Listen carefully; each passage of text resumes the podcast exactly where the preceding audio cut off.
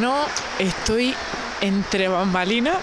Acabamos de terminar el segundo acto y mm, me voy a ir ahora para el camerino porque en aproximadamente una hora y media acabamos con la función La Traviata y a ver si me da tiempo para ir corriendo a El Nórdico no es solo una manta.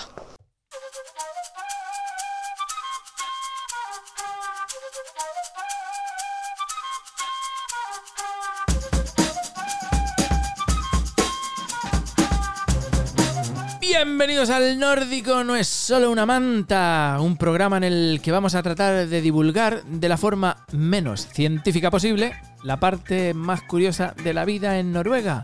Y os estaréis preguntando ¿por qué? ¿Por qué? ¿Por qué? Porque de la de Islandia, Suecia y Dinamarca no tenemos ni idea.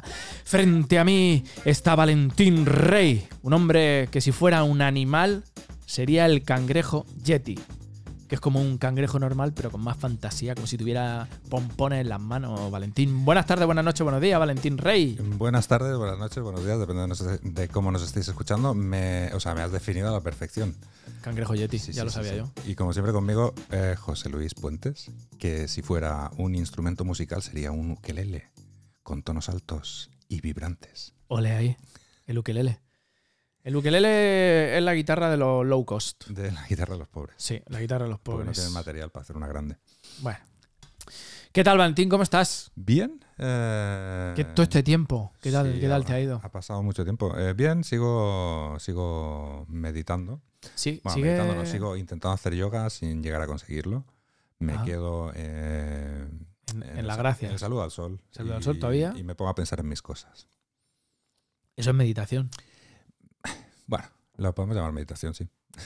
Y, y en esa, y en ese sentir propio, emocional, ¿qué, qué nos trae algo? Sí, tengo, tengo una reflexión esta semana. Em, tengo una, una reflexión porque he estado pensando que eh, hay mucha gente famosa, ¿no? Em, hay mucha gente que vive del mundo del espectáculo, del mundo del deporte. Y, y de los vídeos chorra.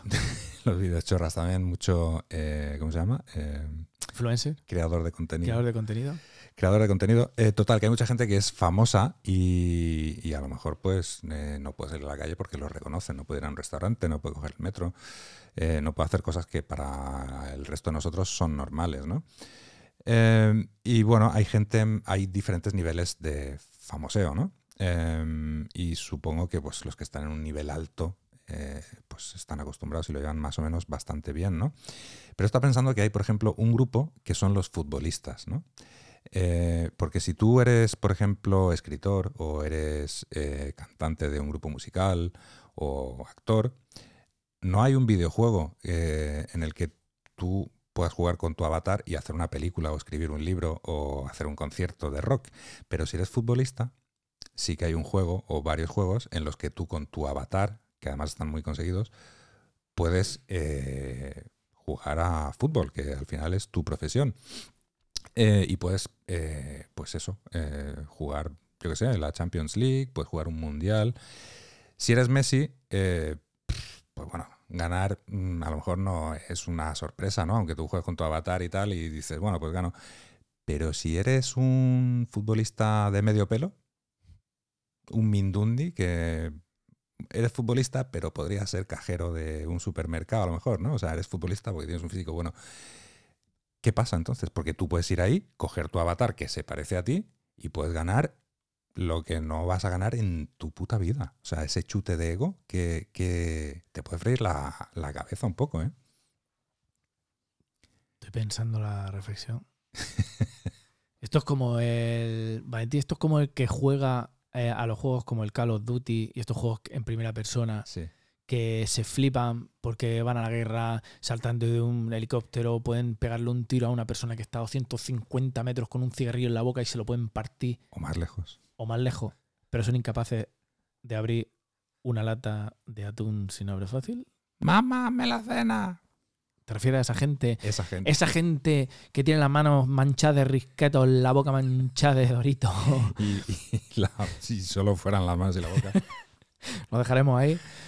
Bueno, eh, pues la gente tiene sus chutes de. Pues le estado dando vueltas a, a eso. O sea, Yo desde aquí quiero decirle a todo el mundo que es aficionado al FIFA que lleváis 30 años jugando el mismo juego. Cada año sacan un FIFA diferente, pero es el mismo. El mismo. cada año más caro. E igual.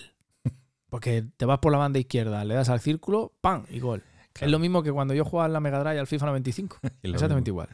Lo mismo. Muy bien. ¿Alguna que otra más reflexión sobre Pues esto? eh, la verdad que no. Eh, Una reflexión eh, sobre el ego.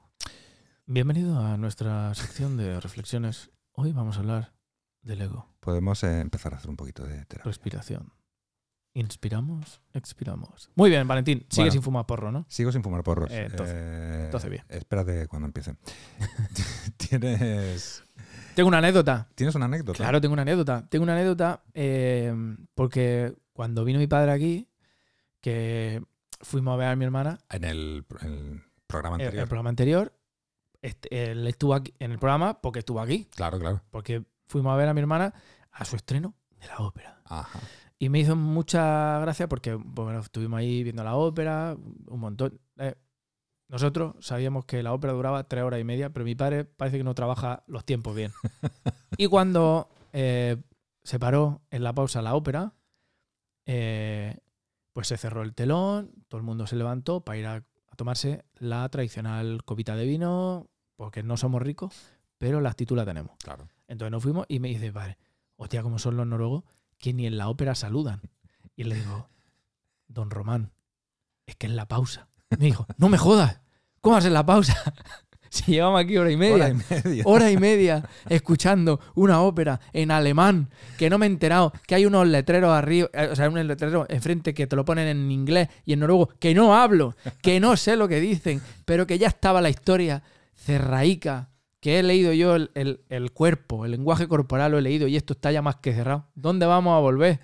Eh, Nos tragamos otra hora y media otra más. hora y media. Es verdad, porque en la ópera aquí, eh, en, el, en el episodio anterior hablábamos de las butacas del, del teatro en, en tabernas. Aquí no tienen las butacas una pantallita en donde te sale Sí. la letra de la Sí, ópera, por ejemplo. Y desde aquí te digo una cosa, tú que eres ingeniero técnico informático. Sí. ¿Cómo es posible que con tanta inteligencia artificial, con tanta informático, con tanta modernidad, solo esté cargado en inglés y en noruego?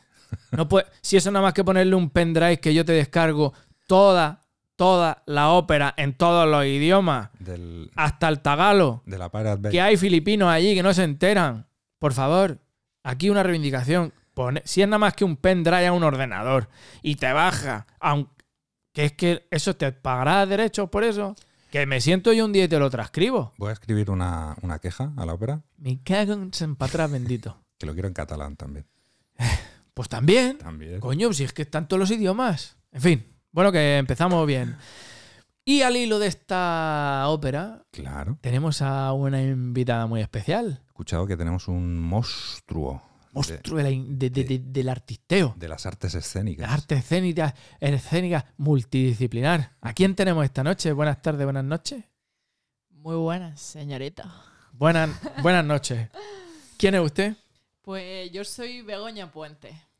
Begoña Puente. Para la familia y Begona Puentes para los, todos los noruegos. Para todos los noruegos. Begona. Es que aquí no hay ñ. No hay ñ. No existe. Ya, pero aunque no haya ñ, no le dices tú, me llamo Begoña. ña, ña. Que no haya ñ no quiere decir que no puedas pronunciarla. Efectivamente. sí. Pero no, es Begona. Es Begona. Begoña Puente, que es de, oriunda de... Yo soy oriunda de mm, eh, Taberna. Y no sé si lo que es oriunda, pero me la he jugado. Bueno, oriunda es de, de dónde vienen tus raíces. Oriunda es que tiene las orejas. Yo soy de Taberna, de Almería, El único desierto de Europa. el único subdesierto de Europa. Eh, ¿Me estás diciendo que es subdesierto? Es el único Él sub- se ha quedado segundo en la competición de los desiertos. subdesierto. Es importante decir eso. El primero de los últimos. El primero de los últimos. Eh, eh, un momentito, eh, quiero hacer un inciso aquí. Eh, ¿Es también una persona que conoces de toda la vida? Yo la conozco desde que nació. Desde que nació. Desde que nació. Porque sois. Somos gemeliers. Somos hermanos. Sois hermanos. eh, eh, sí. Nació en diferentes épocas. Efectivamente, no sabemos si somos adoptados o no, siempre tendremos como la duda del mercadillo o no. ¿A ti también te compraron? No lo, no lo sé. en el programa anterior, siempre tengo la eh, duda. el señor Román dijo que. Eso eh, dice. bueno, no, tampoco me quedó claro. no me ha quedado claro. Bueno, muy bien. Begoña Puentes. Pero que no la traigo porque es mi hermana. No, no. La traigo porque es un pedazo de monstruo de- de- del artisteo. Sí, sí, sí. sí. Es una monstrua. Bueno, pero yo te conozco, eh, pero los que te escuchan no te conocen. Vienes de Taberna de Almería y ¿qué haces? ¿Quién es Begoña Puente? Pues mira. Si fuera un animal, Pues si fuera un animal sería una pantera. Un una pantera Efectivamente. Silenciosa, inmortal. inmortal. Wow. Efectivamente. ¿Y qué hace? Pues mira, yo vengo de taberna y desde que hice Jesucristo Superstar en el gimnasio de la escuela de mi pueblo, yo sabía que me iba a dedicar a esto. ¿Hiciste Jesucristo Superstar? Hice Jesucristo, Jesucristo Superstar. ¿En qué año? Eh, pf, os- pf, no me acuerdo, ni me acuerdo. Yo creo que estaba, tendría 11 años. Una, fue la primera vez que yo me subí a un escenario Mm. y se necesitaba, estaban haciendo en un casting en el gimnasio del colegio y, y fuimos haciéndolo, fuimos haciéndolo y fue a playback porque no tenía ni idea de cantar y allí fui yo, Jesucristo. Fíjate. Y qué? ahí te tocó Melpómene. ¿Tú hiciste de Jesucristo? Yo hi- creo que hice de Jesucristo, ni me acuerdo, solo me acuerdo de cantar Jesucristo y tenía un coro atrás, la gente ahí se movía, Yo no me acuerdo de eso. pues La que me perdí yo. Fíjate, sí, sí. Y desde entonces he estado en, en el grupo, bueno, en, gru- en varios grupos de teatro aficionado, primero en mi pueblo em, y luego en Almería. Y la verdad es que es súper interesante porque en los grupos de teatro aficionado como que te encuentras a gente de toda la edad y siempre he sido o la más pequeña o la más grande del grupo porque cuando estaba en el grupo de, de taberna recuerdo que igual tenía, em, yo qué sé, 12 años y había gente que tenía, yo qué sé, eh, 105. efectivamente, sí, sí, o de pronto tú tenías 16 años y todos tenían 12 años y decías, "Pf, ¿dónde estoy yo? Estaba siempre como en, en un limbo. Y cuando estaba en Almería, recuerdo estar como en, eh, en dos grupos de, de teatro aficionado. Y bueno, yo soy una persona multidisciplinar, por así decirlo. Y estudié enfermería. Y mientras estudiaba enfermería en la universidad, eh, el director de la universidad, del grupo de teatro de la universidad era Diego Armando. Maradona. que- Maradona, tabernense, tabernero. Y me dijo, oye, Bego, ¿por qué no coges y te vienes al grupo de la universidad con nosotros? Y dije, ¿por qué no? Si me flipa. Y yo recuerdo estar en dos grupos de teatro aficionado, en el grupo de la Universidad de Almería. Yo hacía de todo menos estudiar enfermería. O sea, no sabía qué, qué carrera me estaba sacando. Y eh, hicimos muchas giras a nivel, a nivel andaluz. A nivel nacional, pues fuimos a, a varios sitios. Incluso fuimos a Bélgica, por ejemplo. Y claro, cuando tú estás en el apogeo universitario, que de pronto eh, íbamos a El apogeo Granada, universitario es eh, el apogeo hormonal. Un- Todo. un mix de muchas cosas. Entonces, claro, tú ahí que estás eh, intentando saber quién eres, qué identidad tienes, pues te ponen en, en muchos escenarios, conoces a muchísima gente, visitas muchísimos lugares, todo pagado. Eso es maravilloso. Te crees que eres famosa y que el mundo del artisteo es siempre así. Pero tú ves, claro, no hay gastos, pero no hay recibimiento de nada tampoco. No, o sea, claro, no hay gasto, es el recibimiento. Eh, Entonces está. tú asumes, como persona que viene también del teatro aficionado, que no perder dinero es siempre una ganancia. Claro. Efectivamente. Sí. Claro. Siente Imperio Argentina. Efectivamente. Y bueno, pues en medio de ese teatro universitario tuve la grandísima oportunidad de hacer un intercambio a Cuba. Y claro, pues tú imagínate, con 18 años, tú debutando como eh, personaje principal de una obra de Lorca encima. Eh, en medio de eso volví a Almería, eh, pues con esto de la gira, yo dije, lo tengo claro. Esto en el cuarto año de enfermería. Quiero ser actriz. Lo tengo claro, me quiero ir a vivir a Cuba. Y claro, en ese momento, pues yo eh, pensé, vale, voy a buscar en Google. ¿qué- ¿Cuál es el siguiente paso para ser actriz? Quiero ser actriz. Y te dijo, pues trabajar en un bar. Efect- Justo eso. Claro, ¿cómo es el chiste ese? Eh, Sí, ¿qué le dice un actor a otro? un, un actor en paro a uno que trabaja. ¿Qué te pongo? Sí, ¿con ¿El café con leche o sin leche? Claro. Pero el que trabaja es el camarero, por si Claro. alguien no lo ha pillado tampoco. Sí. Y bueno, en ese momento yo pensé, vale, pues me tengo que formar, en plan, de manera profesional. Y yo en ese momento, pues no tenía tampoco ni idea de escuela ni de nada, porque... Pero, era- pero, eh, recapitulando, porque yo me he preparado muy bien esta entrevista, porque he leído mucho en la Wikipedia, tú ya tienes ramalazo artístico.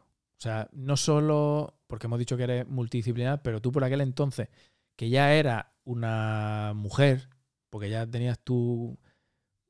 No voy a- Tú ya eras una mujer. eh, hacías muchas cosas, no solo eh, en el mundo de, del, del arte, de la arte escénica, sino que tú ya por ahí dibujabas, Sí, porque haces también. sí, tengo que decirlo, soy pintora, por así decirlo. Bueno, No, por así decirlo, no. Soy pintora. Tengo que decirlo, soy dibujante. Además, me cuesta mucho decir esto. Nos cuesta, reivindico de aquí. O sea, me parece súper importante que todos los artistas digan, pues yo soy diseñador gráfico, yo soy actriz, yo soy actor, yo soy pintora, yo soy dibujante. Porque parece que, que eres dibujante y camarero. Bueno, yo creo Eres- que es un poquito el síndrome del impostor, ¿no? Eh, Totalmente. eh, eh, cuando haces una cosa que te gusta mucho, pero que no te da dinero, es como que no te lo acabas de creer, ¿no? No, no. Y bueno, y no ayuda que la gente te diga, ya, pero bueno, pero, pero ¿a qué te Pero dedicas? qué más. Pero- ¿Cuál es tu pero trabajo? cuando crezcas, ¿qué quieres ser? Tampoco ayuda que te diga, "Ah, qué bien dibuja, dame un dibujillo, venga. O llora. ¿Llorará actriz? Llora. Claro. claro. O, o te dedicas, eh, la gente, bueno, los que somos más cómicos y tal, que te dicen, cuesta un chiste, José Luis, cuesta un chiste, cuesta un chiste. Digo, voy yo al panadero a, la- a las 5 de la tarde cuando va a sacar dinero y le digo, hazme un pan, hazme un pan, Claro. panadero, hazme un pan. Claro, eso es como ahora cuando vas a España, ¿no? Dicen, hablan noruego. Habla Claro, noruego. háblame, Dime algo. dime noruego". algo. Fuck you. Ah, no, soy inglés. Pues también hablo inglés. Soy un mono de feria. Tal cual. Entonces, bueno. Desde eh, aquí reivindicamos. Efectivamente. Y es verdad que a mí a veces me cuesta decirlo. Y bueno, he sido dibujante casi toda mi vida. En verdad, desde los aproximadamente 7, 8 años, yo empecé a, a dibujar. Yo creo que en relación con el arte fue lo más cercano a, a mí. Y claro, trabajar con la pintura, sobre todo yo que soy retratista, o sea, me, especiali- me especializo en retrato, hace que tengas que observar todo el rato el mundo que te rodea. Eh, cómo son las caras, cómo sonríe la gente. Y ese tipo de cosas hace que, por ejemplo, yo ahora que soy actriz, me fijo mucho más en, esas en ese tipo de cosas, en las emociones de la gente. Em, por ejemplo, también, ahora me está gustando también, porque, bueno, mi hermano eh, está dirigiendo aquí el grupo de Barataria. Y es como que esa visión global al ser actriz, al ser, al, al ser pintora, hace que mm, si yo, me te- si yo, por ejemplo, tuviese que ser una directora creativa, yo haría como obras más visuales. Y eso me ayuda como muchísimo a, a la hora de, de crear o a la hora de, de cuando tengo una idea, de cuando quiero hacer algo, cuando veo un texto, tengo una facilidad muy grande para visualizarlo, por, Mm. por así decirlo. ¿Cómo se cultiva un artista? Eh, mucha constancia, lo que más, muchísima paciencia. O sea, muchísima paciencia porque las cosas no salen del día, o sea, de la noche a la mañana. Y muchísimo trabajo con tu ego. Eso yo creo que es, mira, lo han dicho antes la primera cosa y creo que de las cosas que más se tienen que cultivar. Y, y bueno, y luego tierra buena, mucha agua y mucho sol. Mucha agua y mucho sol. Tú que te fijas mucho, ¿eres de las que si ve a alguien con un moquillo aquí le dice, límpiate o no? Eh, yo antes no, ahora sí. Ahora sí, ¿no? Ahora digo, oye, mira, que tiene. Que tiene aquí o algo. cojo yo y le hago así y le quito el moco. Es que es normal. ¿sabes? Creo que es necesario. No te lo dicen por vergüenza y digo, más vergüenza le tiene que estar, ¿sabes? Me da, la vergüenza es ajena. No lo, no soporto esa vergüenza a mí. que me No, pues eh, es que yo he estado toda la tarde en el gimnasio y he ido, me he comprado una chocolatina después, tal, y me he subido al coche y tenía un moco y digo, "Todo- dos horas allí y nadie me ha podido decir, Nadie me lo ha dicho. muchacho. Entonces, la observación, la- el cultivo de un artista es la paciencia. la constancia, la observación, ¿no? Las herramientas que te dan, porque tú eres muy de observar. Efectivamente. Y yo, una cosa que es muy importante, no, bueno, no puedo ser actor, sino, a ver, se puede ser actor haciendo Y- muchas cosas, pero el teatro es la vida, por así decirlo, igual que el arte en general. Entonces, no puedes pintar si tú no ves las pinturas de los demás. Tú no puedes hacer teatro si tú no ves teatro, porque al final no sabes lo que tú para manejar una herramienta tienes que conocer esa herramienta en todo su esplendor, que, de qué manera se ha usado a lo largo de la vida, qué tipo de teatro se está haciendo. Entonces eso tienes que tú eh, cultivarte en el, en, en el arte que tú quieras estar haciendo. Si eres dibujante, mira todos los materiales con los que puedes probar. Coge tierra y pon así en un papel. Probar. Efectivamente, la cera está de los niños. Que La del oído. Los plásticos. los, pla- los plastidecos, las ceras duras, los rotuladores. Usa todo. La gente que dice, no es que si yo no uso los rotuladores especiales, mira, coge un lápiz primero y ponte a hacer algo, no esperes a comprarte un montón de cosas. Me voy a comprar unos pasteles para poder hacer la sombra que te ve en la luz del atardecer. Claro, Cómprate un papel y un lápiz y empieza por, por unir puntitos. Mira el muchacho este en Tailandia que decía que era cocinero y se puso a probar con un cuchillo Y fíjate, y se le fue la mano un poco. de aquí reivindicamos, lo hemos dicho, no estamos a favor de que se mate a nadie, pero si queréis matar a alguien, que sea aquí en Noruega. Es que no, Claro. también, también, Y a, oye, se, y a quien se lo merezca. y a quien se lo merezca. está. Seguramente no se lo merecía. Claro. Eh, entonces, en esa mm, como en ese choque entre quiero ser enfermera o que casi ya eras enfermera y el yo soy artista y quiero ser actriz, ¿qué hay? ¿Qué pasa entre medias? ¿Cuál es, cuál es tu salto a decir, mamá, quiero ser artista? Pues tengo que decir que siempre he intentado seguir los impulsos de, mm, de lo que me hace feliz en la vida. Cuando me gusta algo, gracias a mi familia, tengo que decir que, que mi hermano ha sido una fuente de inspiración porque es un flipado. En verdad, toda Ahí. mi familia Ahí, ahí está. son unos flipados. Ahí está. Pero es que mi hermano, en plan, eh, instructor de buceo, actor, dibujante, enfermero, flipado, eh, bueno, deportista de élite, Low cost, low cost, hay que decirlo. payaso. De todo. De Y yo me ves y dices, madre mía, qué asco de, de- de persona, que parece que está en la purria, pero, pero es que engaño. Soy, co- soy como un Ferrero Rocher envuelto en papel albal. Tal cual. Que dices, "Jo, ¿y esto? Y lo abres. y- Como una mierda con purpurina. Efectivamente, soy una mierda con purpurina. Me la voy a apuntar. Me la voy a poner en mi currículum. Qué buena descripción, ¿eh? Soy una mierda con purpurina. Ay, una mierda con purpurina. Apuntar en el currículum. bueno, entonces, claro, yo nazco en una familia en la que todo vale. Entonces, pues yo pensé, bueno, acabo mi carrera de enfermería y ¿por qué no? Si ya pinto, pues no me voy a meter en bellas artes. Sí, claro. ¿Por qué no? ¿Por qué no? Y pensé en ese momento, vale, me ha encantado todo el, todo el recorrido, o sea, todo lo que me ha dado el teatro, que yo creo que es de las cosas más... que quien entra al teatro ya no, nunca, nunca sale. Yo no conocí a nadie que haya acabado odiando al teatro. Eh, todo, todo fueron satisfacciones. Entonces pensé, vale, me voy a ir a una escuela de arte dramático. Pensé, ¿cuál es una que sea pública y que se supone que es la mejor? Vi que una de las escuelas era la Real Escuela de Arte Dramático de Madrid y dije, ¿por qué no? Claro, yo- Tiene, un nombre comercial de ti- la, la Real Escuela de Arte Dramático de Madrid. No, la fundó el rey emérito. El rey emérito. Le puso, le cortó el papelito ese. claro, yo no tenía ni idea de esa escuela, cosa que me vino muy bien porque tenía cero presión. Efectivamente. cero presión. Me presenté con una actitud tan increíble que me da cosa decirlo, pero los... Que no te dé, que no te dé. pero- Aquí hay que venir eh, con actitud y flipado. Claro. Programa de flipado. La, misma actitud con la que te presentaste. Mira nosotros, mira nosotros. En los premios Onda, otra vez, Claro, presentando nomina- nominaciones. otra vez. Perdón. Sigue. No, nada. Viste con la actitud de flipar Fui con y la dilo, actitud de flipa y me presenté y no, no me...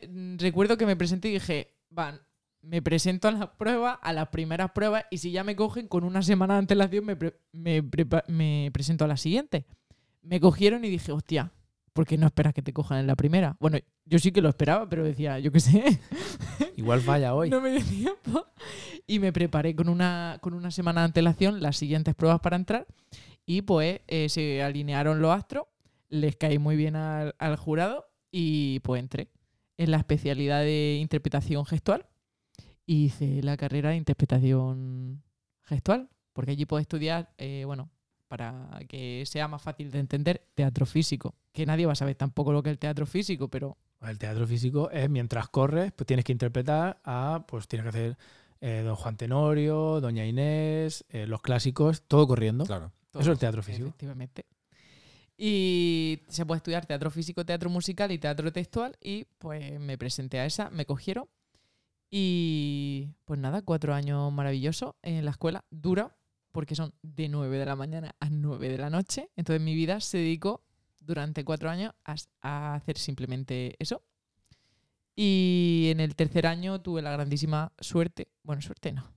Suerte La suerte no existe. Efectivamente. Esto para que la sepa Pinana. Pinana, de aquí un saludo. La suerte no existe.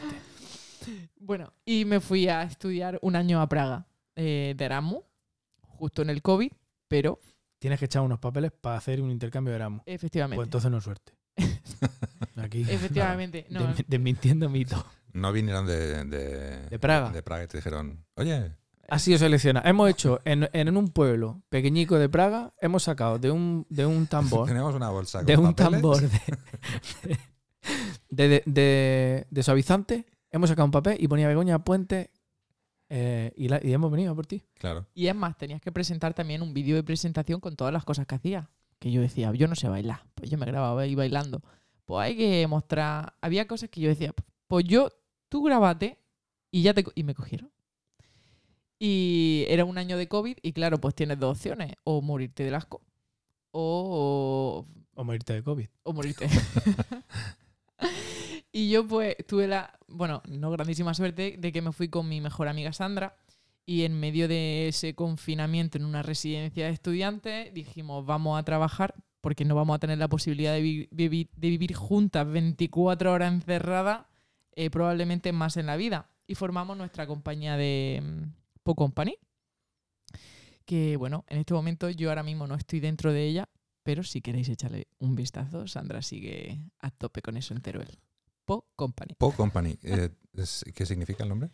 Todo el mundo nos pregunta, estábamos en, el, en la habitación y dijimos, "Uf, tío, pues no sé, no, no se nos ocurre nada. Y claro, ella me decía, igual esto, igual esto. Y yo solamente decía, pues, no sé, pues, a ver, pues a lo mejor. Y ella dijo, po, tía, po, buenísimo, Begoña, buenísimo, po. Y dije, hostia, salseo, en plan, cortito, lo entiende, po. Como nosotros cómicos, por- o sea, porque nosotros era algo como muy... Era cómica la... Era teatro físico con teatro textual y queríamos meter como un humor así... eh, hortera era la palabra. Hortera y con purpurina. Y Po nos venía de loco. Así y ahí hiciste y ahí hicimos Po Company. Po Company.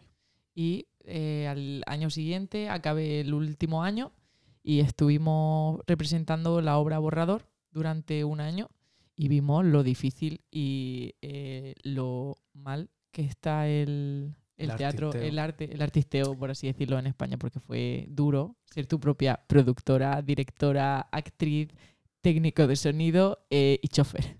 Todo Es- en uno. Estuviste un año girando mm, de, por España, eh, por diferentes sitios con, con una producción. la primera. efectivamente. Mm. Y muy, o sea, es muy enriquecedor porque claro, cuando te apasiona algo, pues es muy satisfactorio cuando coges la furgoneta, cuando coges tu cuando haces todo todo ese proceso que tiene que ver con una obra es maravilloso, pero claro, luego el beneficio es como, vale, tengo que comer, ¿quién paga mi alquiler? Si Claro. no, o sea, no puedes seguir pensando si tus necesidades básicas no están Claro. cubiertas. Supongo que aprenderíais un montón, pero Muchísimo, hay que vivir. efectivamente. Y de ahí vino el rey de Noruega que sacó de un papelito de una corona tu nombre y te dijo, ¿quieres venirte a Noruega? Nos han ¿O cómo fue? Nos han pasado una bolsa de, de Praga, De Praga y ha vuelto a salir. el nombre de Begoña. Tal cual. ¿Cómo te vienes a, a Noruega? Pues después de ese año de explosión, básicamente cuando acaba esos cuatro años dedicados absolutamente al teatro, la verdad es que necesitas como un parón, un break. Y mm, mi maravilloso hermano José Luis y en ese momento mi hermana Susana vivían aquí en Noruega. Y pensé, bueno, voy a irme un mesecito a su casa a disfrutar del aire fresco de Noruega. Y una cosa llevó a la otra, acabé estudiando noruego, acabé trabajando de enfermera para intentar eh, tener un Subsistir. subsistir y tener un colchón económico para mis eh, pro- proyectos como actriz. Y como nunca dejé el teatro de lado, porque las cosas que amas no las dejas de lado, eh, pues aquí es como muchísimo más fácil, eh, bueno, muchísimo más fácil, el acceso a los castings y, al, y a este tipo de cosas es como que puedes echar, eh, puedes enviar tu correo, tu, tu videobook, tu currículum. Tienes mucho más acceso a todos los productores, a todas las series, tanto como extra como actriz. Y pues yo he ido echando absolutamente todo. Y se presentaron unas maravillosas audiciones de la obra italiana, la. Bueno, obra no, ópera italiana La Traviata. Y dije, esta es la mía. Y me presenté pensando, Yo no canto, pero le voy a echar actitud. tal cual. Y los del casting dijeron, nos han pasado una bolsa. tal cual. Yo pensé, tú échalo Claro, fake it until you make it. Si esto es la Eh, frase de, la frase de la vida. con actitud. Es que Pero a ver, un, mo- recapitulemos un momento. O sea, tú te vienes a pasar un mes a respirar el aire fresco de Noruega y estás aquí todavía. O sea, ese mes... O sea, de ahí, de ahí a aquí ha pasado. ¿Cuánto Ah, tiempo? un añito y medio pasado. Año Ya y medio. Casi, casi Tú dos años. en dibujar, muy bien. Pero en matemática, nefasta. Porque ha dicho un mes, que son 30 días No, no, hábiles. Claro, Un, claro. año, un año y medio. Entonces, em, has estado eh, trabajando de enfermera. La enfermería para ti es lo que la carpintería es para Harrison, eh, fue para Harrison Ford, por ejemplo. Efectivamente. Haces el casting de La Traviata, en donde vienen con una bolsa. ¿Y qué pasa? Pues mientras yo trabajaba de enfermera aquí, después de haber estudiado mis ocho mesecitos de noruego, haber trabajado también de camarera en hoteles, que dije yo, hostelería en mi vida. Pero claro, era, era como que estaba destinada. Soy astrilla. Era tienes que pasar, claro, tienes que pasar. Sí, ¿Camarera? ¿De camarera? No. Sí. Sí, sí, de- en un hotel, en un hotel. Ah, sí, ajá, sí. Era, era, estaba destinada a ello. Claro. No te dejan ser actriz si no eres camarera antes. No, Eh, claro. sí. Y eh, estaba trabajando yo de enfermería y de pronto em, se presentan las audiciones. Y yo dije, venga, voy con todo. Mira, cuando me dice la directora, eh, por favor, todos los aspirantes que entren, entro. Y dicen, vale, uno hace de toro y otro hace de torero. Yo pensé en mi cabeza, esta es la, esta es la mía. Primero, teatro físico. Fue toda la audición teatro físico. Mira, yo no sabía lo que estaban haciendo los noruegos, pero ni toro ni torero. Claro, tú, tú dijiste de aquí, la que más Yo- corridas ha visto, sí, seguro. ¿Qué trabaja? Buah, que estudia cuatro años en la resa. Yo puse hasta las banderillas. Mira, yo veía la cara de la directora y cuando salí de la audición pensé, si no me cogen a mí, Me he hecho a torear. yo no, yo no me, sé. me corto la coleta. Yo no sé qué buscan, te lo juro. Y efectivamente, una dos semanas un- aproximadamente después, me llamaron de que había, selecciona, había sido seleccionada como una de las cinco personas que necesitaban para, para la ópera de la... Pen- Pensaba que decía. Y dos semanas después eh, le llegó el, vici- el vídeo a Bascal y dijo: Hostia, esta mujer sí, española, española. Entonces te cogieron Me cogieron, me cogieron em, en la Traviata, en la Traviata. en la ópera de Oslo. en la ópera, en la ópera de Oslo. Que yo cuando llegué a Oslo dije, "Buah, yo quiero trabajar ahí. Si lo primero que te enseñan, el- cuando viene En a Oslo, cuando viene a Oslo, lo primero que te enseñan es lo cara que está la cerveza y la ópera como edificio insignia Mm. de, de Oslo y de Noruega. Están súper orgullosos. Y tu chocho ahí trabajando. Mi chocho ahí trabajando.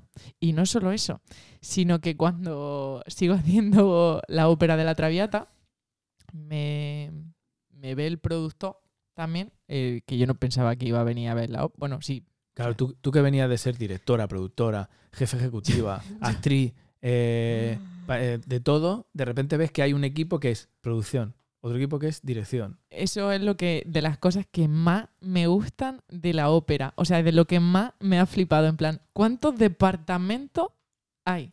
O sea, no solamente que diga hay un departamento de vestuario. No, hay alguien que se encarga de los zapatos. Hay alguien que se encarga de los sombreros. O sea, hay gente que se encarga de, de todo. Todo, absolutamente todo está. mm, O sea, De- igual- departamentado. departamentado.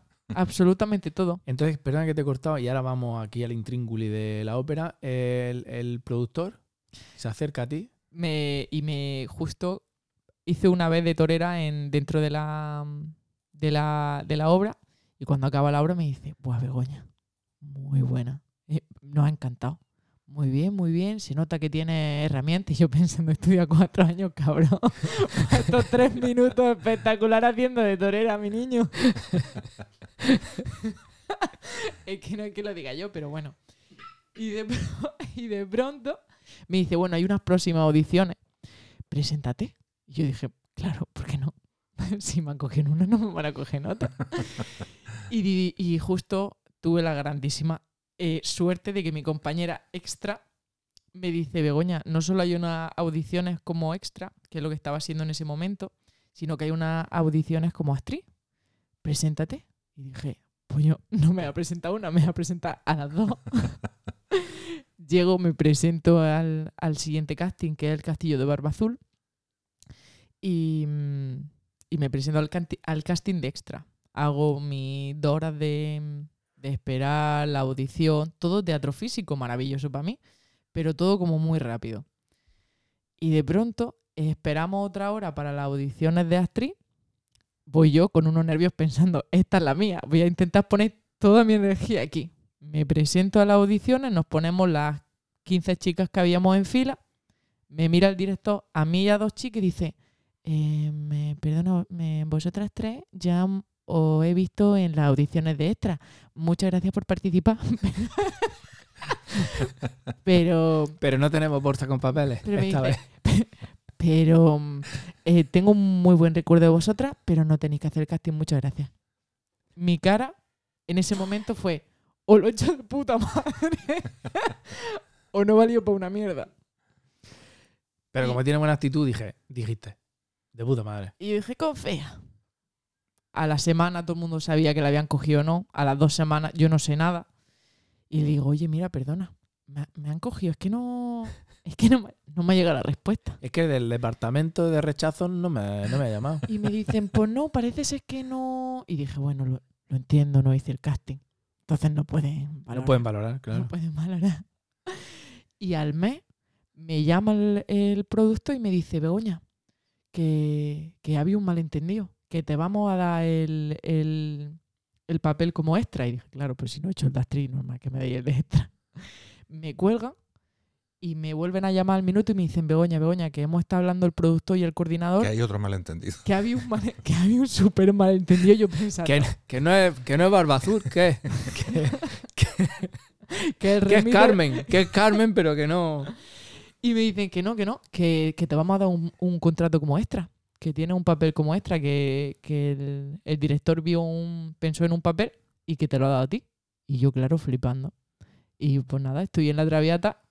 eh, Con un el, contrato de actriz que puede ser el primero en tu vida. el primero a nivel profesional en la ópera de Oslo. Y, por ejemplo, este mes he Y me estado- llamé a mí flipado en la Fíjate. familia. Hay tus ovarios. Sí, sí. ¿Eh? Y he dejado enfermería este mes solamente para dedicarme a la ópera, cosa que, pues quieras que no, pues es maravilloso dedicarte solamente y exclusivamente a lo que te gusta. Así que aquellos que estéis trabajando en una fábrica de costura 12 horas y no os guste, porque si os gusta, pues mira para adelante. Claro. Haced lo que os guste. Que Oye, nunca es tarde. Pues enhorabuena. Eh, Muchas gracias. Es un, Un orgullo. Sí, a mi, a mi padre le flipó además. un carrerón meteórico. le, o sea, le- le flipó el, el descanso y ya pensaba que... En el descanso se quería morir, pero, pero aguantó eh, orgulloso y se le escapó alguna lágrima. Y luego ya cuando eh, vino la pausa, ya la hora, se tragó otra hora y media y luego eh, salió otra vez y dijeron, ah, bueno, ahora sí saludan. Y ahí se levantó, bravo, bravo, y le dijo a los 1400 que había allí, es mi hija. Y le dijo uno, pero ¿cuál de los 35? ¿Es la que canta? porque no quiere, le dijo. Eso me dice, todo el mundo dice, tú, yo estoy, a todo el mundo, estoy en la ópera. ¿Tú cantas? Y yo. Claro, ¿qué haces? Claro, no, no lo saben. ¿Qué haces, no? No saben que hay tantos departamentos. Si lo supieran, que aquello es increíble. Yo no sé si habéis tenido la fortuna de ver una ópera o un gran teatro eh, por detrás, pero eso es eh, increíblemente grande. O sea, tú ves un poquito ahí que ya es grande, pues no es que por detrás es 15 veces más grande. Claro. Yo, yo me acuerdo que lo que tú dices que te preguntan, ¿cantas y tal? Eh, al principio de estar aquí yo trabajé de camarero también en un hotel. Y No serás tu actor. eh, no, Pero ya lo porque tienes. no quiero, pero eso ya lo tengo, eso ya lo tengo hecho. Eh, y, y había un montón de, de filipinos trabajando en el, en el hotel también, de, sobre todo en la limpieza, eh, haciendo habitaciones y tal, ¿no? Y había uno pues, que pululaba por allí, yo lo, saludaba, hablábamos de vez en cuando y tal. Bueno, ya dejé el hotel, pasaron un par de años y tal, y me lo encuentro un día en el metro. Ah, hola, ¿qué tal? No sé qué. "Eh, ¿Qué tal? ¿Cómo estás? Y, yo no sé, que est- estaba conduciendo autobuses, creo, ¿no? Y, y le digo, ¿y tú qué, qué tal? Digo, ¿sigues en el hotel? Y me dice, no, no, trabajo en, en ópera, me dice, ¿no? Y, y yo le dije, ah, en la limpieza. y no es que el tío se había sacado eh, la ingeniería informática y estaba trabajando en ópera, pero en el, en el browser este, ¿sabes? En el, había un navegador que se llamaba Opera Y ahí, y estaba trabajando, porque eh, eh, este navegador era noruego, entonces las oficinas estaban en Oslo y estaba trabajando ahí de informático. Y yo con mi... con tus santos huevos, dijiste deli- deli- innato, dije, "Ah, Eso no es racismo". limpieza. Esto, no, esto en los tiempos que corren no se podría decir. No, bueno, No, entiendo. Antes sí, pero antes ahora no. sí. Bueno, lo cortamos. Entonces, ¿alguna eh, al- alguna anécdota así? Porque, hombre, ya que actúe delante de tanta gente y tal, ya codeándote con los mejores cantantes de ópera, ¿alguna anécdota que te haya pasado? Que diga... Pues cosas que me hacen mucha gracia. Sí, porque las que no, igual las Sí. reservamos para la sección que tenemos. Bueno, cosas que me, una cosa que me parece muy emocionante es que cuando, claro, cuando ensaya, yo nunca, o sea, no, nunca había sabido nada de ópera, ni de musicales, ni este, bueno, musicales como que sí, porque en España pues se, se puede ver más, pero la Se ópera, trabaja más. la ópera nada.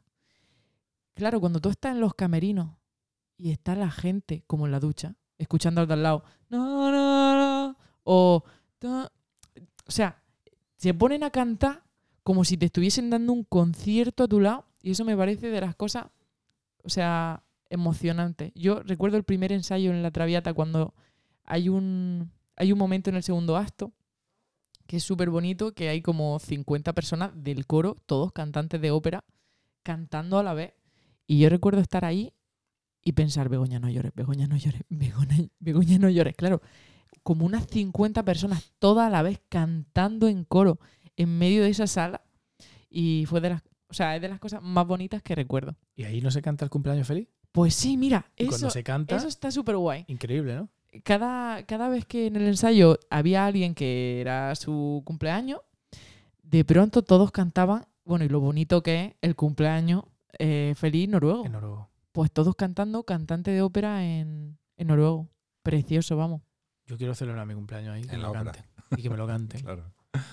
Y otra de las cosas que yo a veces pienso, yo creo que la gente se piensa que estamos detrás de las cajas, que las cajas son, para quien no lo sepa, las telas negras, o sea, como los laterales de la ópera. Yo creo que hay gente que se piensa que estamos ahí esperando a salir en esas tres horas en plan, venga, ahora, ahora me toca a mí, salgo. No, Pardillo. eso no pasa nunca. Mundano. Eso pasa cuando... Eso cuando eres un purriano. efe- efectivamente. Un mundano actor o está- actriz. Efectivamente, que está ahí con tu, con tu vestuario, con tu. Con, Con, el tu compañero al lado. con, tu- con el vasico que tienes que sacar en tu escena, todo puesto, preparado, para que, pa' que no vaya a ser que te pierdas, que te toque salir en, me- en el metro cuadrado que tiene, en es- eh, si es que tiene un metro cuadrado en esa sala. Y nosotros estamos en los camerinos, de pronto hay un stage eh, manager, o sea, una persona, un manager eh, de escena que se encarga de decirte cinco minutos antes de que salga. eh, Begoña Puentes, por favor, baje al escenario Como en la principal". película americana. Dice, ¿dónde está James? James, cinco minutos y adentro. Tal cual. Incluso para los aplausos. eh, por favor, eh, cinco minutos para los aplausos, que baje absolutamente todo el mundo. Y claro, tú estás jugando al Mario Kart en tu. en tu. Camerino. En tu camerino. Tú estás, yo, por ejemplo, estudio noruego. Y Me te pasa como la de Star Wars, ¿cómo se llama esta? La del cine negro. Eh, la princesa. Eh, la princesa Leia que se sacó la carrera de psicología en medio de los rodajes. Pensaba, que es decir, tú estás jugando al Mario Kart y te joden la partida. Y ¿no? te- Venga. Eh, Puedes pedir alguna cosita y te dicen, Begoña, ¿qué quieres para que te dejemos en tu camerino? Y tú el Mario Kart. Pues eso no. Pero me gusta mucho que esté absolutamente. Es que tienes todo preparado. En plan, está tu nombre preparado con todas tus perchas y absolutamente todo el vestuario eh, de todas las escenas que tienes que, en las que tienes que aparecer. Y hay una persona en el pasillo que se encarga de quitarte los botones, ponerte los botones, lo que di. O sea, mira, perdona, que no encuentro los calcetines. Ah, mira, aquí tiene uno, Begoña. Eh, ¿Y eh, dónde hay que aplicar para ese trabajo? Pues fíjate. Alguna vez que he venido yo perjudicado, me hubiera venido bien uno de esos. Sí. Entonces, o sea, vamos a ver. eh, resumiendo, para el que no se ha enterado todavía, eh, en cuestión de un año y medio, llegas aquí de vacaciones y te metes eh, en un contrato de actriz en una institución de primer nivel en Noruega, como es la ópera. O sea, es bastante Visto sí suena, impresionante. suena bastante profesional. Bueno, pero es que lo es, ¿no? O Sí, sea, sí, sí. pero además has hecho más cosas, ¿no? Eh, pues mira, he estado haciendo eh, varios anuncios. Incluso salió en el metro de Oslo. Ahora que lo pienso. Un día estaba ahí y dije, hostia, pero si soy yo la que está ahí enfrente. Yo alguna vez he estado en, la casa de un paciente y he dicho, coño, esa es mi hermana. Fíjate. ¿Qué va a ser tu hermana si estaba aquí ayer poniéndome la insulina? Y Eh. Pues, pues mírala, mírala. Eh, También he salido alguna serie de Netflix ahí de, de, de extra. Y yo es que lo tenía claro, le dije a mis, compa- a mis compañeros de la ópera, siempre se lo digo, digo, yo he venido aquí a ser la Penélope Cruz de Noruega. Claro. digo, solo tenéis que ayudarme a, hablar un poquito más. hablar un poquito más.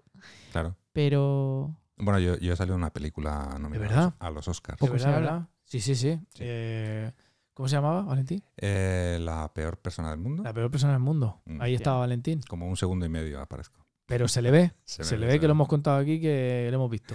Vale. Sin saber yo que salía en esa película, lo reconocí. Las malas, bueno, las malas lenguas no. Los mentideros dicen que la nominación a los Oscars fue gracias por ti. a mi yo actuación. no tengo duda. Yo Yo tampoco. tampoco, Pero tampoco prueba.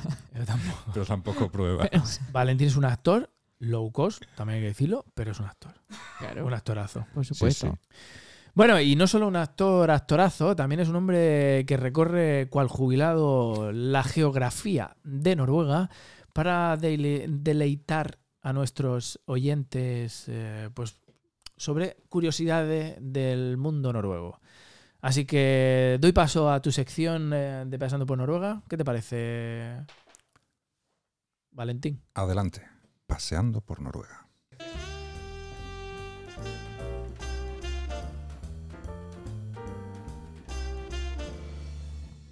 Paseando por Noruega.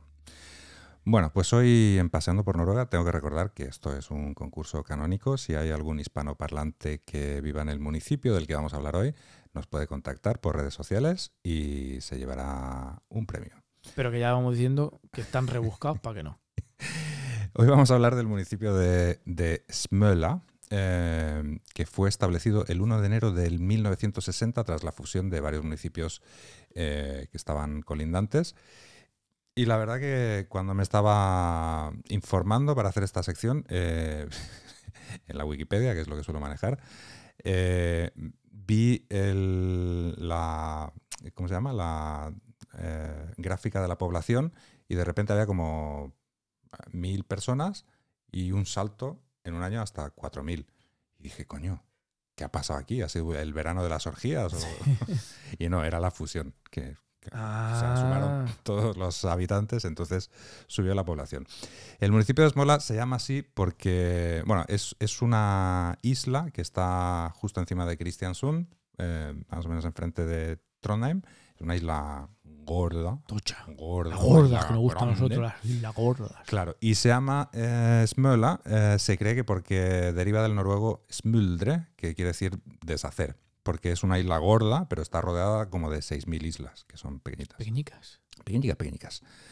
Em, Eh, bueno, el escudo se lo concedieron el 10 de marzo del 89 y son dos gaviotas sobre un campo rojo, simbolizando su comunidad insular.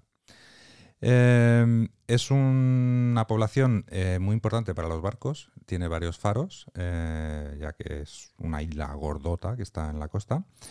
Eh, y, y como he dicho, es una isla principal y más de 6.000 islas pequeñas. Es muy plana, su pico más alto tiene 64 metros eh, y la mayoría del, del terreno está compuesto de pantanos y acantilados. Y solo el 5% es eh, tierra agrícola, o sea que tienen que ir a comprar a, Almería. Almería, por ejemplo, la fruta. Eh, y bueno, pues esto sería un poquito el municipio de, de Esmola.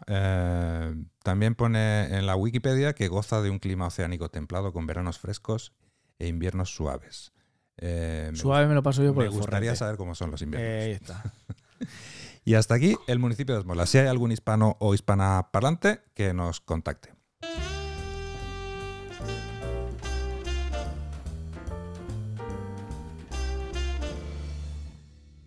Pues muy bien, pues a ver si nos llama ya alguien y nos pide alguna camisetilla, que hemos traído merchandising eh, bueno, bonito y barato, ¿eh? La verdad es que me- casi que me haría ilusión que alguien ¿A que sí? ganara el A mí también. Pues tendremos que ponerlo en Oslo, a ver. A ver, a ver. Es que lo estamos rebuscando. ¿Te lo está pasando bien, Begoña? Muchísimo. ¿Estás a gusto? Sí, sí. Somos mundanos. eh, yo sé que ya eh, también los actores y las actrices tienen esta cosa de que a veces se les suba la cabeza, pero yo te veo terrenal todavía. No nos has pedido nada más To- que un- un té y poco más y te estás abanicando con un cuaderno rubio de mi hija. O sea que hasta ahí todo bien. Los, Bueno, los pies en el suelo. todavía. los pies en el suelo. Aunque tengas los pies en el suelo y ha- has- has- estás hablando cosas buenas de, de todo lo que te está pasando, yo sé que en esa parte yang hay un yin. Y nosotros hemos inventado pues una sección donde Valentín, que ha empezado con su yoga, le ayuda a alinear los chakras y a mí a cagarme madre de quien sea, pero de manera mm, pues sutil, Sutil. fina. No, sí, ya. sí. Tal como lo explicas, es bastante sutil. Es bastante sutil. Así que vamos a darle paso a la cabecera y vamos a desligarnos de esos nudos tensionales que tenemos. A todos los que dicen Ahora pago. y se van. A todos los que dicen Voy mañana. y no van. Aquí va mi programa. A ti te lo dedico. Hay cosas que una hostia jamás podrá cambiar. A todos esos. Bueno, ¿quién quiere empezar a desahogarse? ¿Puedo empezar yo? Puedes empezar tú, Valentín. Bueno, pues siguiendo un poquito con lo que hablaba al principio de- del FIFA y el fútbol y tal, hay, un tipo de gente eh, que es a la urbanidad lo que un balón de fútbol, que le das una patada y se para donde le parece. Y, bueno, en realidad son dos tipos de personas, eh, que son los que se paran en, en mitad de la calle donde pasa la gente. Son dos tipos de personas, los que se paran en las calles anchas y los que se paran en las calles estrechas. Que Que son la misma, Básicamente, la misma mierda, pero son la misma gente. distinto color. Por favor, utilizad esas dos cosas que tenéis encima de la nariz a cada lado y, y fijaos en que hay gente que a lo mejor necesita pasar y si estáis en el medio y queréis hablar, haceros a un lado. Ya, es que es que da, qué, qué rabia da esa gente, ¿eh? Desde aquí, Un besito. un saludo. Está mi amiga Celia, que también le mando. Bueno, ahora no le mando un saludo porque estamos en otra. Le da mucha, mucha rabia también. Seguramente, seguramente ella mandaría también un beso a esta gente. La verdad que yo pensaba que eso era un- una cosa que ocurría mucho aquí en Noruega, pero Está pasando en muchos sitios. me ha pasado en muchos sitios más. Pues un besito Es internacional. internacional. Begoña. Begona. ¿A quién quieres saludar tú? ¿A quién quiero saludar? Sí. Eh, pues mira, tengo dos personas. Primero, a mi hermano Alberto. Que estamos en la sección mal. Estamos en la ascensión de saludar, Ah, mierda. pero sutilmente. Bueno, Sutilmente. pues mira. eh, am, que eh, si tú quieres saludar a tu hermano Pues mira, sutilmente. Alberto, sabes que esto, esto te lo dedico a ti. mira, esas personas que te envían un audio de 6 minutos, y pongo 6 minutos, pero 5 ya me parece muchísimo. 12 Y, minutos. y Bueno, hasta cuatro. Hacer un podcast. hasta 4. Mira, 2 y medio ya me molesta. Lo digo, me molesta. Pero cuando alguien te envía no solo un, un audio, como tres audios seguidos de 5 minutos, y, cua- y tú dices, bueno, me la, me la voy a leer porque, porque pues soy buena persona. Te lee el primero, Te lo Eh, escucha. te lo escucha, te escucha el segundo. te- y cuando vas por la mitad del tercero, va y te llama.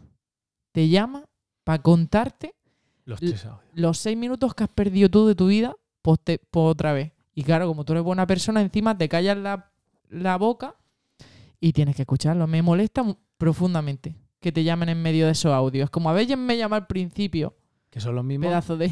Que son los mismos que, que se corta el, el teléfono en la llamada, te vuelven a llamar y te dice, se ha cortado. Para ellos, Un besito. Yo, todo lo que pasa de 10 segundos, dos por. yo soy de podcast. Pues a ellos un saludo. Pues yo, yo vengo aquí a saludar a los conductores de autobuses. Valentín, yo ahora porque ya no saludo, eres. Valentín. Me doy, me doy por aludido. A- yo les saludo a esos, eh, a esos eh, señores y señoras que conducís autobuses y que, que vas corriendo en el hielo, cual chiquito de la calzada, que no puedes con las bolsas de la compra, con tu mochila, con lo que sea, con el perro, con mi hija que me ha llegado a pasar con una niña pequeña, y cuando llega a la puerta, exhausto, sin poder respirar, que te has caído tres veces y te cierra la puerta en tus narices, mirándote de soslayo y sonriendo, y se va. A esos, un saludo. Yo eso lo he hecho. ¿Eso has hecho? Pues tú eres un, tú eres un hijo de la grandísima. Porque eso no se hace. Eso no se hace. Yo una vez di un susto a uno. Y es- estaba en, en la parada de Llevane Torger, los que sois de Oslo. Ahí me cerró en mi cara. Y me fui corriendo a la siguiente parada. Y cuando abrió la puerta le dije, ¿qué? ¿Eh? ¿Qué? ¿Y ahora qué? Así no se diría... Ah, Sí, iba un poco así, en plan de. ¿Y ahora qué? Yo la verdad, es, la verdad es que una vez me pasó una cosa eh, cuando conducí autobuses en la parada National Theatre, en el puto centro. No lo vi, o sea, no lo hice a propósito, no lo vi. Eh, cogí la gente, se montó todo el mundo, le doy a los botones para cerrar las puertas y hay un pequeño retraso. Entonces aparece un tío corriendo de la nada y, la puerta se estaba cerrando. No, le- o sea, se metió una hostia con, con la goma en toda la cara, ¿sabes? Además, un tío trajeado con maletín, ¿sabes? Se metió una hostia, ¡pa! Se cerró la puerta, no pudo entrar porque se estaba cerrando. ¿Y para qué se la ibas a abrir? No, la abrí y cuando entra tenía toda la marca de, de De la, la goma, goma. en la cara, en mitad Soy de la cara. uno desgraciado. Os tengo que. y Pero así, una, así, ¿eh? 5 centímetros mínimo de goma en la cara, de arriba una pregunta. ¿Tenéis una orden superior que dice tenéis que cerrar la puerta? Por supuesto. ¿Esto es así? No. Entonces soy uno hijo de la grandísima. Te voy a saludar. Salúdame. Para aquí os doy. Hola, Valentín. Eh, aquí os mando mis más sinceros reconocimientos. Pésame. Me cago. Tendremos que poner un montón de pitío aquí porque me soy uno hijo de la grandísima. Habéis escuchado un pitido, lo sé, Mm. pero he dicho una palabra muy fea. Yo estoy retirado, así que Efectivamente. no me afecta. Bueno, muy bien. Eh, ¿Te has desahogado? Me deshago muchísimo. ¿Sí? soltado, sí, sí. Bueno, pues, eh, pues ahí queda eso. Vamos a. ¿Tenemos hoy llamada o algo? Pues bueno, eh, seguramente tenemos a nuestros expertos de cabecera, ¿Tenemos experto de cabecera? que yo supongo que, que estarán escuchando Seguro. el programa por el pinganillo. Seguro. Estoy nerviosa a ver si me firma uno, un Un autógrafo. o autógrafo, algo. le diremos. Tenía Bueno. ganas ya de De conocerlo. conocerlo, sí. Sí. Lo, próximo. nerviosa. Invertiremos en una pantalla para que lo veamos en directo. Claro. Ahora sí, solo lo es escuchamos. Sí, sí, sí. Eh, buenas Bueno. tardes. Si quieren salir. Si quieren salir, claro, siempre saludamos y a veces que sí, a veces que Como no. Bueno, siempre sí, pero a veces no la juegan. Buenas tardes, buenas noches, buenos días. Buenas tardes, buenas noches, buenos días, Begoña, Valentín, José Luis. ¿Qué tal, Josema? Muy bueno. Muy bien. Estoy estupendamente, Valentín.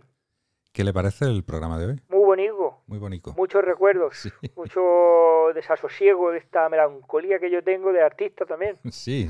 Buenas noches. Buenas noches. Buenas noches, Begoña, Valentín, José Luis. Buenas noches a los dos, eh, a, a los señores de este programa. Di que sí, di que sí. Buenas noches. ¿Qué queréis? Pues se lo está diciendo, te hemos estado escuchando, nos estábamos comiendo una, una bolsa de Kikos Una bolsa de Kikos. y una botellita de María Brizá, que nos gusta también. Como siempre, Como siempre no, era anís, dándole al maribrizar. pero sí le estamos dando a los palomos Cuidado con el hielo, ¿eh? Cuidado con los Que resbala. Mm. y pues estábamos escuchando y nos ha venido nuestro recuerdo pues en la ópera, Su recuerdo en la ópera. efectivamente. ¿En qué ópera? En, pues eh, empezamos nosotros también, hicimos la audiencia nacional para la ópera del, del Teatro de San Carlos, de Nápoles. El Teatro San Carlos de Nápoles. Sí, ahí hicimos la audiencia y nos cogieron a los dos, A los dos. a los dos, yo como cantante y Agustín como músico. Iba a decir que me sorprende, pero la verdad es que ya no me sorprende nada, ¿eh? De ustedes. Pero si les te hemos dicho que somos artistas multidisciplinares, estuvimos en Valencia, No, sí, ya, ¿te ya, acuerdas? sí, Sí. Todas las historias. La Cheperudeta, sí, sí. Y entonces nos cogieron para la ópera de Rigoletto. Ajá. Esa fue nuestra primera ópera y la que más cariño le tenemos. Sí, yo hice, de- bueno, de ahí están los percusionistas, el viento y, y bueno, y yo pues todos los instrumentos y yo me lo que me den. Sí, Todos. también tengo actitud como Begoña. Sí, Muy bien, pues eh, eso que no falte. ¿qué quieres? ¿Que te, te hagamos un... ¿Te Una- hacemos una demostración? Una demostración Aquí, bien. yo estoy flipando también. O sea, también cantáis ópera. Sí, cantamos ópera y la tocamos. La toca. eh, el Los instrumentos. Ah, vale. Y entonces vais a hacer una demostración. Muy bien. Eh, ¿Qué es lo que nos van a cantar? Pues vamos a cantar eh, un poquito de Rigoletto, Un poquito de Rigoletto. un poquito solo de la Donna e Mobile, Muy bien. que bueno, pues eh, no sé qué tipo de escuchadores tenéis o fanes, pero alguno habrá que sepa de óperas. Esa es la actitud. Esa es la actitud. Bueno, pues eh, nada, eh, nuestro amigo Agustín, Agustín, ¿qué vas a hacer? Yo voy a tocar el viento, el si bemol, y ya pues tú tiras. Vale. Bueno, pues eh, ahí vamos. Eh, Agustín, ¿preparado? Sí, preparado. Estoy impaciente por ver Sí, la verdad qué que- va a salir aquí. En fin, adelante. Pues ahí vamos. Vamos a ver.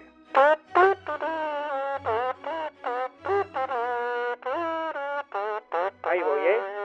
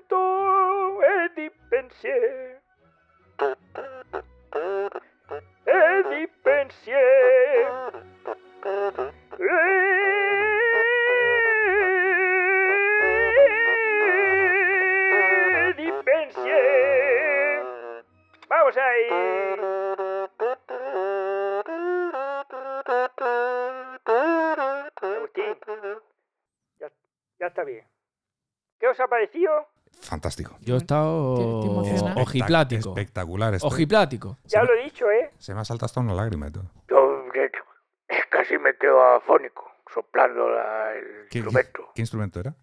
Es un pito carabinense. Un pito carabinense. Sí. Que es el que se utiliza en los carnavales de Cádiz. Muy utilizado en la ópera. Muchísimo. No sabe la paz de instrumentos, eh, Valentín, que se llegan a tocar en la ópera. Yo, yo pensaba que era una flauta travesera. De música, sabrías que el vibrato de ese instrumento es simplemente muy diferenciador con la flauta travesera. Madre mía, lo que sabe Agustín, yo a veces me sorprendo. Una enciclopedia. Pues ese, esa fue una de nuestras óperas, la de Rigoletto, en el- la ópera en el Teatro de San Carlo de Nápoles, es de los teatros de ópera, que se canta ópera, más antiguo de Europa. Ese es más antiguo, Valentín, ¿eso lo sabías tú? Pues la verdad que no. Pues ya Eh, lo podéis poner en Ni tú ya lo sabes. Yo tampoco lo sabía. Ya lo podemos poner. Eh, de hecho, bueno, eh, qui- quizás puede ser eh, el próximo episodio de eh, nuestra invitada de hoy. Oye, una artistaza, ¿eh, Begoña? Soy una crack como vosotros. Nosotros eh, somos, estamos en otro nivel ya, pero simplemente por experiencia.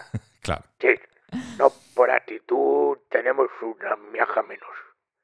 Pero también hemos hecho cosas pues porque nos hemos presentado a lo que sea. Si nos da igual. Nos da igual. Totalmente polivalente. Sí, por multidisciplinares y polifacéticos. Y con el Mari Brizara, donde sea. Y donde sea. Y aquí sin que nos paguen. Bueno, bueno, ya estamos liados. Y que nos paguen. Que se sepa también. Bueno, Bueno, Pues, pero lo, eh, lo disfrutan también, ¿no? disfrutamos todo, Valentín. Muy bien. Si ya lo que nos queda para Pues- morir es poquito. Pues esa es la actitud. Ya me he puesto un poco triste. Vaya. No quería yo, pero ya me he puesto Eh, Triste. melancólico. melancólico. Eh, Todos los artistas son así. Sí, Tienen que pasar. les digo yo Son muy Josema. dramáticos. Yo no, no tan triste, no. Yo sé que me voy a morir, pero tampoco es una cosa que... José más más alegre. Yo soy más alegre. Una cosita... Me tomo mi copilla No, sí, ya. por las tardes Sí, y ya. ya está. Muy bien. ¿Cómo va el Y golpe nunca en la espalda?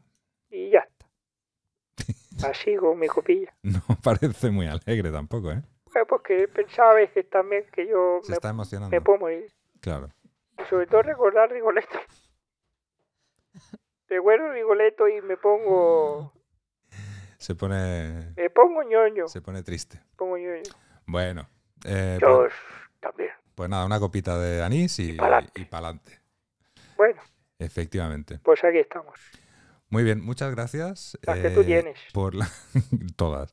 Muchas gracias. ¿Puedo saludar? Adelante, adelante. Saludo a saluda. Pavarotti. Está en su casa, Pavarotti. Sí, saludo a Pavarotti, que era un cantante de ópera. Yo tuve el placer de trabajar con él dos veces. Mm, Dos veces. muy bien. ¿En sus inicios también eh, de Pavarotti? En sus medianos. en sus medianos? No era todavía muy famoso, pero tampoco poco conocido. Muy bien. Pues saludar yo. Adelante. Yo voy a saludar a Salvador Dalí. A Salvador Dalí. Sí, Muy bien, pues otro artista. muchas gracias por la, por la colaboración. Y un genio. Y aquí quedan estos saludos. De Figueras. Figueras, efectivamente. Buenísimo. Ir a verlo. Muy bien. Eh, Bueno. Se lo recomendamos a todos los oyentes que vayan a Figueras a ver el Museo Dalí. ¿Nos vamos ya? Mm, Como quieran, se pueden quedar aquí. Pues nos quedamos. se pueden ir también si quieren. Pues nos vamos. Buenas noches. Buenas noches. Buenas noches. Venga, madre mía. Vaya par, madre mía. Virgen Santa. ¿eh? Estaban, hoy, Hoy estaban inspirados, ¿eh? Sí, estaban rarechos. Se ve que, Melancólicos. se ve que la canción Ya. les, les ha revuelto ahí. Un poquito, sí. Sí, yo creo que sí. Begoña, ¿quieres, ¿te falta algo en el tintero? ¿Algo que quieras contar? Eh, pues mira, sí, quería decir que, eh, no, no- o sea, no lo he mencionado, pero que estoy en un grupo aquí de hispanohablantes, Barataria Teatro, que Ah, ya salió en, en varios podcasts, Hombre, porque pero quería, importante. quería decirlo porque... Ah, porque tienes un, estás en un proyecto también Claro, estoy en un proyecto eh, que, que habéis estrenado. que hemos estrenado. Muy bien, pero que a la gente tenga que ir a verlo este Efectivamente, este domingo. domingo 18 de febrero. Efectivamente. ¿Dónde? 60 Years eh, en Salt, ¿vale? Se escribe Salt con un circulito arriba. Es como la sal normal, pero con una T al final. Efectivamente. Y eh, es una producción de Salt. Producciones y Barataria Teatro. Y nada, que estoy súper contenta por poder hacer teatro, o sea, por poder hablar un poquito. Mundano, básicamente. quieres decir. Y también... eh, me- Porque hay diferencia entre. Pero que está muy bien, ¿no? Sí, sí, o sea, ahora estoy haciendo teatro textual, pero lo guay es que, bueno, pues esto también me permite, es un reto para mí, este personaje, tengo que decirlo. Eh, y nada, que también me permite jugar un poquito con el cuerpo, que es lo que he estudiado. Y nada, quería decir eso. Que un saludito para, para Tarea Teatro. ¿Y quieres saludar bien sí, ya? ahora quiero saludar bien. ¿A quién? Eh, a mi hermano Alberto. porque es un máquina también. Es una máquina. Eh, y ahora está en un momento que es una máquina. Así que, Alberto, un saludico para ti. Y puedo hacer otro saludito. Claro, pues Claro, aquí claro. podemos Pues mira. estar hasta, eh, lo que tú quieras. sí. no, Pues- se, no- no se escuchaba. Y a José y Agustín, fíjate. Agustín. Pues sí. Pues a- voy a saludar a Sidenius, ¿Qué es? el, eh, el que se encarga del vestuario en el pasillo de, de la ópera, es un máquina. El y se los llama Es el que te, el que te pone y ¿De te los quita botones? los, los botones. Sidenius. Me gusta, me gusta el nombre. Pero Yo- el, de, máquina. el de los botones, ¿eh? El de los botones. Hace eso. ¿Sí? Y siempre que le pregunto, ¿tú estás bien? Y me dice, sí. Y digo, Pero así Hostia. como dubitativo. así no, así. Dice, yo nunca estoy ni arriba ni abajo. Dice, estoy en el medio. Y digo, hostia. O sea, es ne- el neutro. Neutro, neutro. Dice a mí, digo, no. Ni contento ni ni triste. contento ni- y te Claro. lo dice. Pero es verdad. Sí, sí. ¿De dónde es? Insi- y- Insidio. Insidio, como la película. pues noruego, noruego. Temperatura perfecta, cero grados, ni frío ni calor. Tal cual. Sí, sí. Totalmente. Así que un fuerte abrazo a Alberto y a Sid- Sideni. Sidenius. Muy bien. Pues. Bueno. ¿Y tú, Valentín, quieres saludar a alguien? Muchas, muchas gracias, Begoña, por venir. Eh, gracias, José Luis. Yo voy a saludar, ya que la cosa va de ópera, a Plácido Domingo, que está pasando una temporada un poco. Hombre, es que. Se, se- se le ha ido un poco. Se le ha ido un poco la mano. Arriba los ánimos, pero solo los ánimos. ¿eh? Pues yo voy a saludar a Charles Dickens. Muy bien. Ahí queda ese saludo. Muchas gracias a ti también, Valentín Rey. Muchísimas gracias a este pedazo de monstrua que es mi hermana, pero que es una monstrua pff, con todas las letras. Y nada, a todos los oyentes oyentes que nos escuchan desde el más allá, aquí en el nórdico, No es solo una manta.